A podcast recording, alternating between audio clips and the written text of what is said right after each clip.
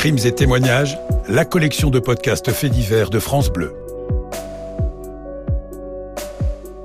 L'affaire Alexandre Ginca avec Marion Aquilina de France Bleu Béarn Bigorre. Bonjour, je suis Marion Aquilina. Quand je suis arrivée à Pau, c'était pile dix ans après l'affaire Alexandre Ginca. Ce qui m'a surtout frappé, c'est que tout le monde ici sait qui est Alexandre Ginca. Ça sonne un peu tarte à la crème, mais pour autant, je pense que c'est vrai. Pour vous raconter l'histoire de ce garçon, j'ai rencontré sa maman, Valérie Lance. J'imagine que les gens l'appellent un peu trop souvent la mère d'Alexandre Ginca.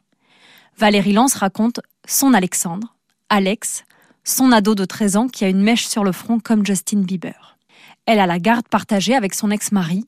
Ce week-end du 4 juin 2011, Alexandre était d'ailleurs chez son papa. Donc quand il est parti le vendredi soir de la maison, ben, comme d'habitude, bon week-end maman, à dimanche. Bon week-end mon chéri, passe un bon week-end. Alexandre devait rentrer le dimanche soir. Et à 19h, j'ai reçu un appel de son papa qui me dit on a un problème. Il me dit Alexandre n'est pas rentré depuis hier soir. Alexandre qui ne rentre pas, ça ne peut pas être possible c'est pas dans ses habitudes, c'est pas dans son, dans son caractère de pas prévenir. Donc de suite, eh bien, on appelle, on appelle, on appelle son portable. On tombait automatiquement sur la messagerie et à force d'appeler, eh la, la, messagerie s'est bloquée, donc on n'avait plus rien. C'était pas possible. Le silence Alexandre n'était pas, était pas rassurant. On est dimanche soir et c'est assez surréaliste pour la famille, mais il faut faire vite, aller au commissariat pour signaler la disparition d'Alexandre. Et dans la foulée, la presse diffuse un appel à témoins. Plus le temps passe, plus la disparition d'Alexandre est inquiétante. Samedi soir à Pau, l'adolescent est à une fête de quartier en compagnie de quelques copains de collège. Il a promis de rentrer à 23h chez son père. À 22h45, il quitte ses amis. Depuis, aucune nouvelle de lui. Sa mère remue ciel et terre. Jamais son fils ne l'a laissé sans nouvelles. Souriant et euh, assez euh, énergique, mais bon, euh, par contre, son défaut, c'est très influençable. Dans son collège, l'adolescent est considéré comme un bon élève très équilibré. C'est un élève qui est bien intégré dans son collège, bien intégré dans son, sa, sa, sa, bande de camarades. Aucune raison objective de penser qu'il ait eu envie de fuguer. Les enquêteurs analysent son vélo retrouvé attaché à un poteau à quelques dizaines de mètres du domicile de son père. Des élèves appellent à une manifestation de soutien demain. Pour cette marche, ils sont environ 300 dans les rues. C'est sans doute euh, pour beaucoup des élèves du collège Clermont, Alexandre est en 5e 4. Il distribue des tracts avec une photo très belle, un gamin mignon qui sourit, et ce qui ressort en plus de sa coupe de cheveux, c'est son regard d'un bleu très très clair. Et du jour au lendemain, on voit sa tête affichée partout en 4 par 3 dans toute l'agglo. Et même dans les banques, sur les écrans des distributeurs automatiques. Avis de recherche. Alexandre disparu à Pau depuis le 4 juin. Si vous avez des informations, appelez le 17. Pour l'instant, ça ne donne rien. La piste de la fugue, franchement, sa mère n'y croit pas. Elle, elle guette le retour de son garçon. Peut-être que maintenant, avec l'ampleur que ça a pris, il n'ose plus non plus rentrer. Euh, de peur de se faire gronder, de se faire, euh, vu les, moyens qui avaient été déployés pour le rechercher, il, veut peut-être rentrer, mais il, n'ose pas en fait. J'ai eu la période aussi où je me suis dit, euh, il avait fait une mauvaise rencontre et que il était parti malgré lui, donc il était sous la contrainte de quelqu'un. Est-ce qu'il avait vu quelque chose qu'il fallait pas? Est-ce que je ne savais pas, mais pour moi, il était avec quelqu'un qui qui le séquestrait quelque part, quoi. La police ratisse tout, les égouts, la rivière qui traverse la ville, qui s'appelle le Gave de Pau. Des plongeurs interviennent, des hélicoptères aussi pour euh, survoler la zone. Et même au niveau des auditions, on a un peu le sentiment que ça tourne en rond. Les enquêteurs reposent plusieurs fois les mêmes questions aux habitants de la rue Galos, où a été retrouvé le vélo d'Alexandre. Pareil avec les copains avec qui il avait passé la soirée, et avec sa famille aussi, du côté de sa maman et de son papa, qui est dans une situation pas facile, étant donné que c'est chez lui que le garçon devait rentrer. Pour l'instant, aucune piste. Jusqu'au 26 juin. Un SDF trouve au bord de l'eau un morceau de corps, c'est une cuisse. Le journal Sud-Ouest titre Un fémur humain retrouvé dans le Gave. La radio France Bleu Béarn parle d'une découverte inquiétante et ajoute qu'il n'y a pas de lien à faire, a priori, avec la disparition d'Alexandre Jinka, c'est ce que dit la police. Il n'empêche que certains se posent la question. À ce moment-là, Valérie Lance, elle, lit dans un journal que c'est un os de taille adulte. Elle s'accroche à ça et elle est concentrée sur son prochain rendez-vous au tribunal de Pau.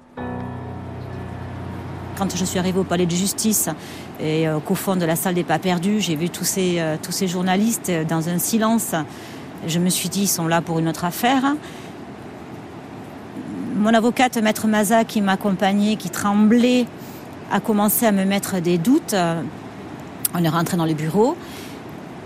Euh, j'ai vu la tête de, la juge d'instruction qui, euh, était embarrassée, qui, était euh, peinée même. Et donc, bah, elle nous a fait asseoir, mon mari et moi, et euh, là-dessus, bah, elle nous a dit qu'il y avait eu des analyses d'ADN qui avaient été faites sur le fémur retrouvé, et que ça correspondait à 99,99 et quelques à Alexandra. Et sur le moment, je l'ai regardé et je lui ai dit non, non, c'est pas lui. Donc elle m'a même proposé de refaire les analyses. J'ai compris que c'était euh, c'était Alexandra. Donc là-dessus, à ce moment-là, j'ai hurlé.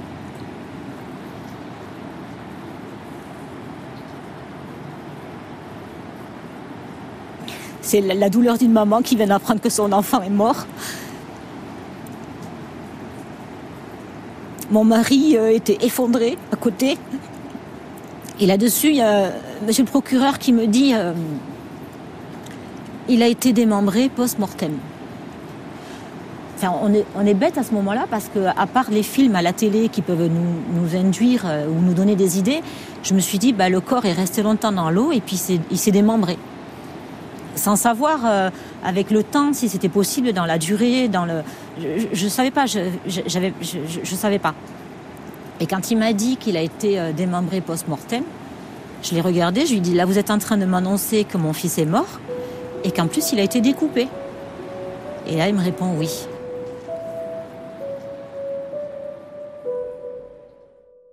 Ces trois dernières semaines, la plupart des gens avaient pourtant continué d'espérer. Par exemple, le conseil de classe avait donné son feu vert pour qu'Alexandre passe en quatrième. Et il y avait une marche de soutien prévue le 2 juillet. Elle a été maintenue.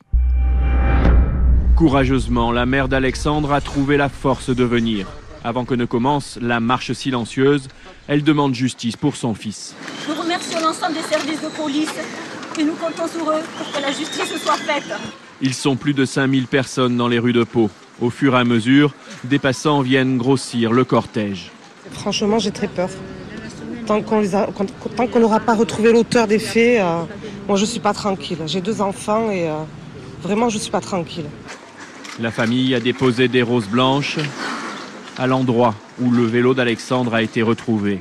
Comme chaque samedi, depuis la disparition, des ballons ont été lâchés dans le ciel de Pau.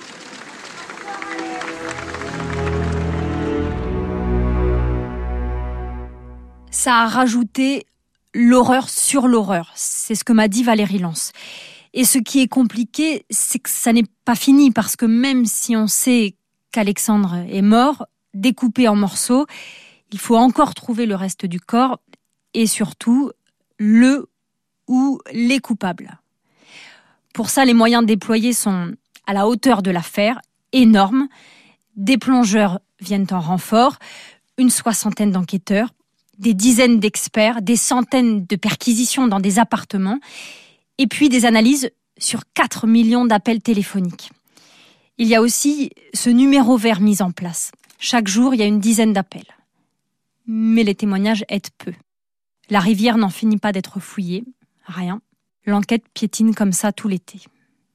Et finalement, à l'automne, le 19 octobre, des recherches reprennent là où avait été retrouvé le fémur, à côté de l'ancien lavoir où une digue a été construite peu de temps après la disparition d'Alexandre. Et c'est à cet endroit que j'ai donné rendez-vous à Valérie Lance, parce que ce jour-là, elle a attendu longtemps, elle souhaitait presque qu'on retrouve enfin les restes de son fils. Ben, J'étais là, là-haut, en attendant, j'attendais que voir. Et quand le chien a marqué une fois, deux fois, trois fois, ils ont mis leur petit piquet. Et d'un seul coup, j'ai vu que tout s'est mis euh, en route très très vite. les barrières en fer ont été installées, les bâches ont été installées. Et moi, du coup, je me retrouvais derrière la bâche, je voyais rien. Et tout le monde fuyait mon regard. Tous les policiers judiciaires, tout le monde, tout le monde fuyait mon regard. Jusqu'à qu'à un moment donné, il y en a un qui a levé la tête et qui m'a juste fait un petit signe de la tête pour me dire oui, il est là. Et là, j'ai compris et je suis allée voir Maître Maza et je lui ai dit bon, ben je rentre, je m'en vais.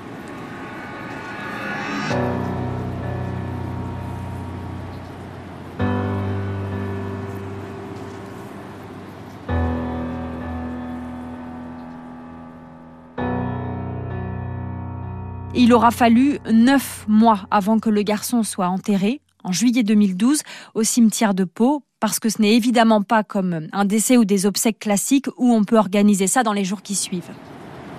Il fallait qu'on fasse ces obsèques, il fallait qu'on le mette dans un endroit à nous, il fallait, euh, il fallait qu'on récupère Alexandre.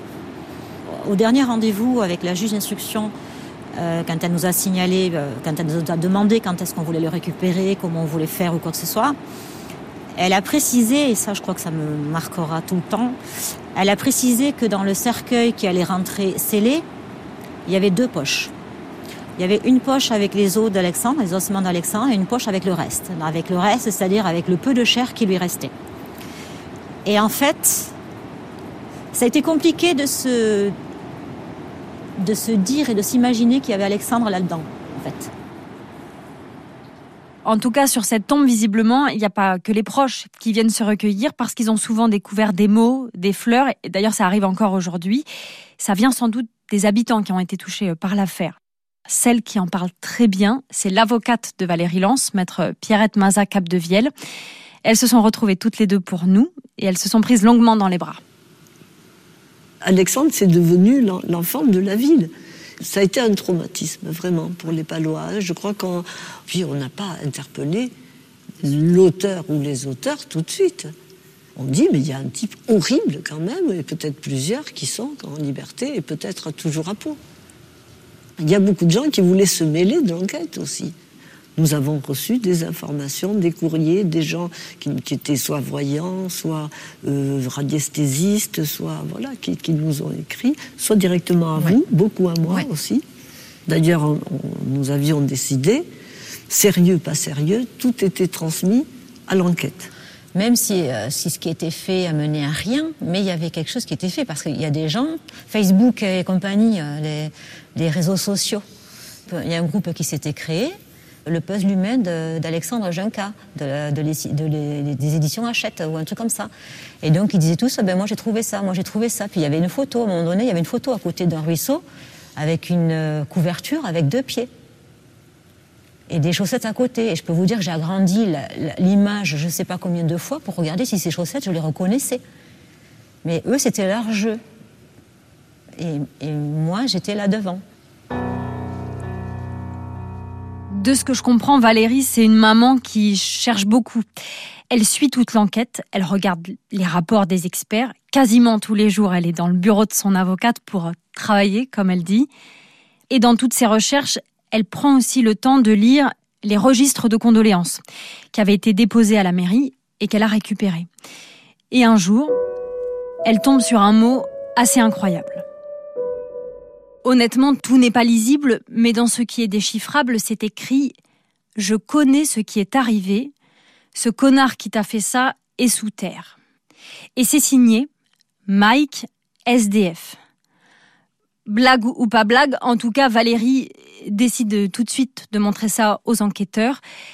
Elle a bien fait puisque ça a tout débloqué. En avril 2013, plusieurs suspects sont arrêtés, des marginaux, et un chasseur, et ils sont mis en examen. Michael Baerel a fini par avouer avoir tué euh, Alexandre à coups de marteau, sans en dire beaucoup plus, sinon qu'il avait bu toute la journée, euh, qu'il est sorti de chez lui avec la rage.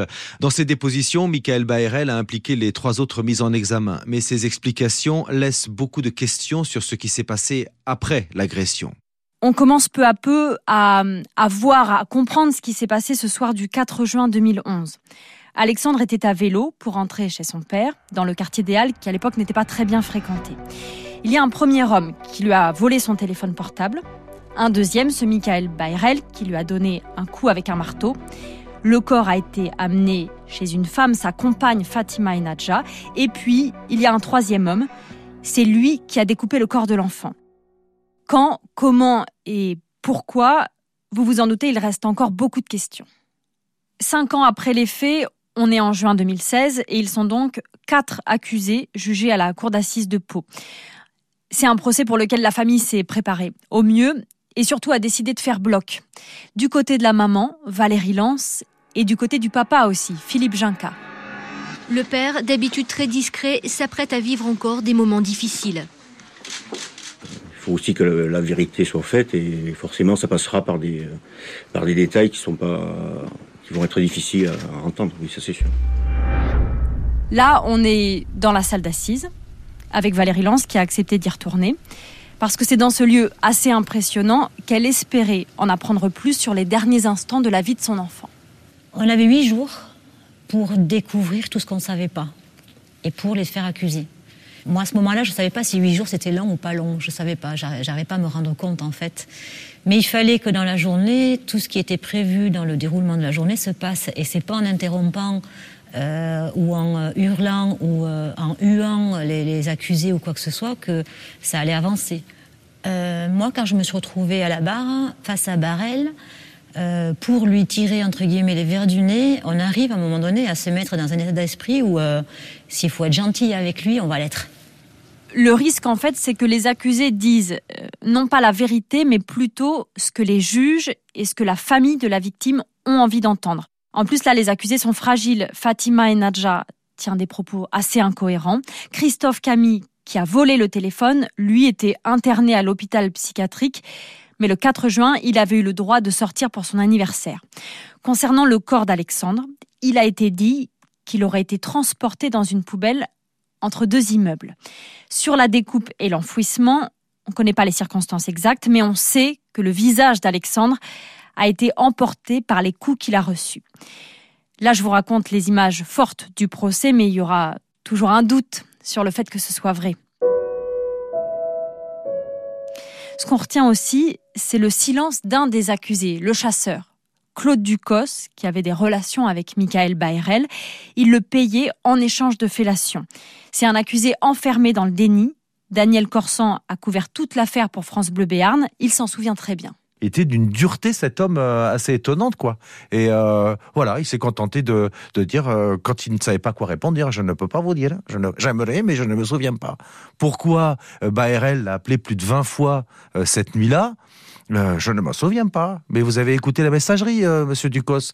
C'est marqué, enfin, dans, dans les enquêtes téléphoniques. Vous avez écouté cette messagerie pendant 20 secondes. Qu'est-ce que vous avez entendu? Je ne peux pas vous dire, je ne me souviens pas. Je ne sais pas faire marcher la messagerie, monsieur le président. Voilà, il a dit ça tout le temps, tout le temps, tout le temps, pendant des heures, des heures, des heures, des heures, sans bouger, sans varier. Euh, ouais, vraiment un homme euh, d'une dureté euh, incroyable. Une bonhomie comme ça apparente et d'une dureté incroyable.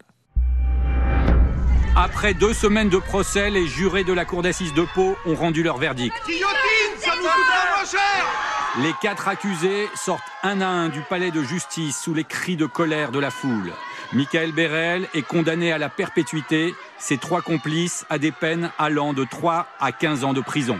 Pour moi, on a gagné. Voilà, on a gagné ce combat-là qu'il fallait faire. Et maintenant, on va pouvoir se consacrer à nous, à nos vies. Et Alexandre sera, à mon avis, un peu plus serein dans nos mémoires et dans notre cœur.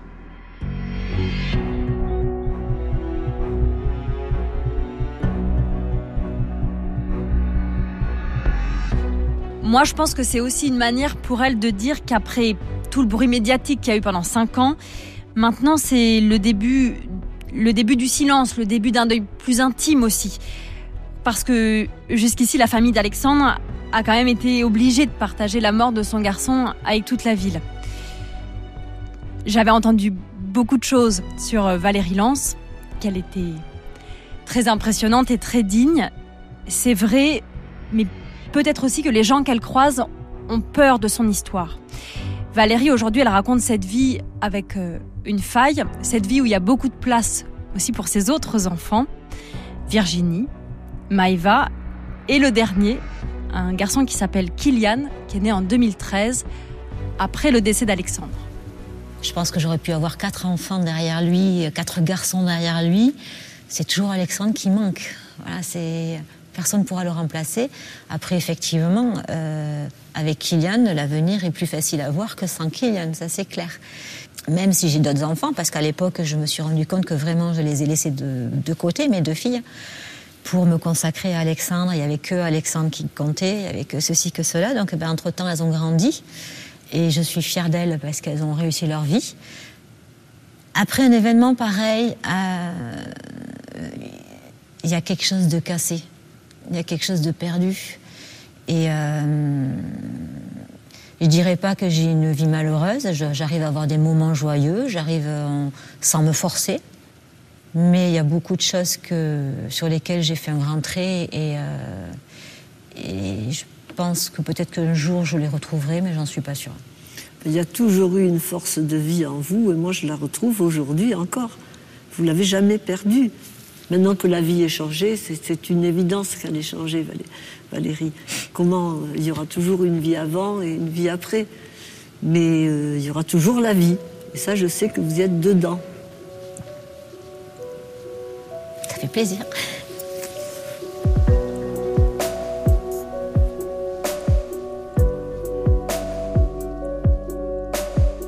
C'était l'affaire Alexandre Ginca. Reportage Marion Aquilina, Prise de son et mixage, Marthe Moreau. À suivre, Les Diaboliques de Saint-Vite. Il y a 20 ans, dans le Doubs, Kelly, 14 ans, était séquestrée et torturée par deux copines collégiennes dans une maison abandonnée. Aujourd'hui devenue adulte et maman de deux ados, elle nous a raconté son histoire. Continuez à écouter ce podcast sur francebleu.fr et sur l'application Radio France.